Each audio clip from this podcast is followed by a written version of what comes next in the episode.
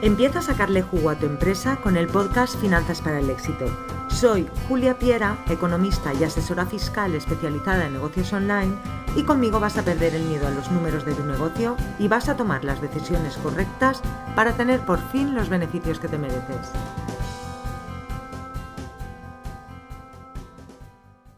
Buenos días, soy Julia Piera, asesora fiscal online para autónomos y pymes, y este es el episodio 19 de Finanzas para el Éxito.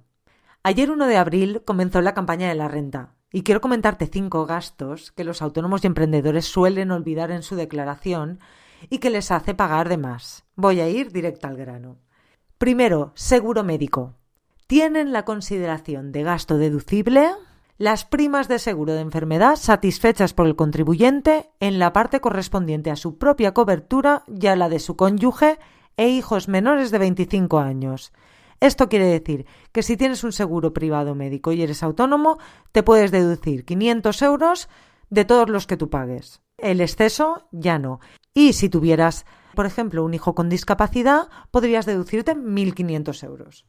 Gasto número 2 que se olvida comisiones bancarias, gastos bancarios, como los queráis llamar. Insisto mucho en la necesidad de tener dos cuentas, la personal y la profesional, debidamente separadas para poder desgravar cualquier comisión que nos cobren en esa cuenta. Y la mayoría de autónomos se olvida de ponerlas. Así que otro gasto deducible.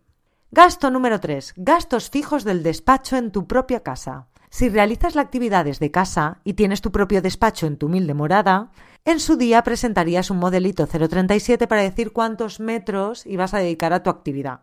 Pues bueno, pues bueno, tienes unos gastos de tu casa que puedes poner como gastos de la actividad. Por ejemplo, el seguro del hogar. Si tu despacho ocupa el 10% de tu casa, puedes poner como gasto el 10% del importe del seguro. También el 10% de los gastos de comunidad, el 10% del IBI y el 10% de la tasa de reciclaje o de cualquier cosa que te envíen. Y no olvides que todos estos gastos vayan a tu nombre y no al de tu pareja para evitar posibles problemillas. Gasto número 4 que se suelen olvidar los autónomos, impagados.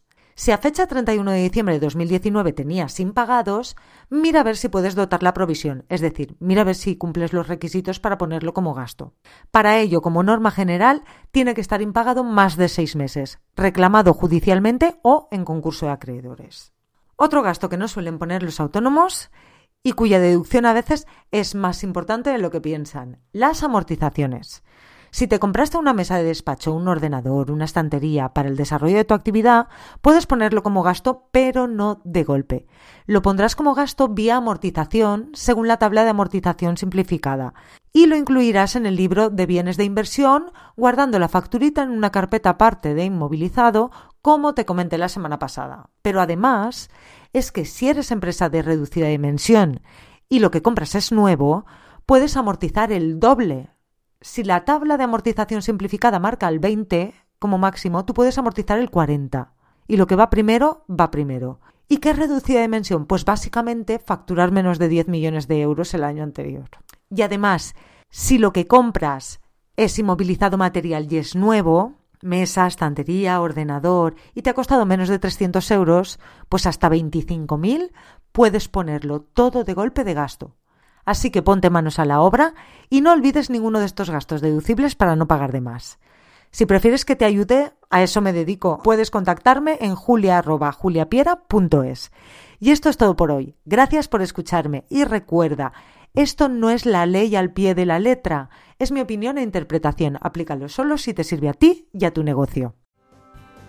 Y hasta aquí el episodio de hoy de Finanzas para el Éxito. Si te ha gustado, suscríbete, deja tu comentario y si crees que puede ayudar a alguien, gracias por recomendarlo. Te espero en el próximo episodio o en juliapiera.es. Gracias por escucharme.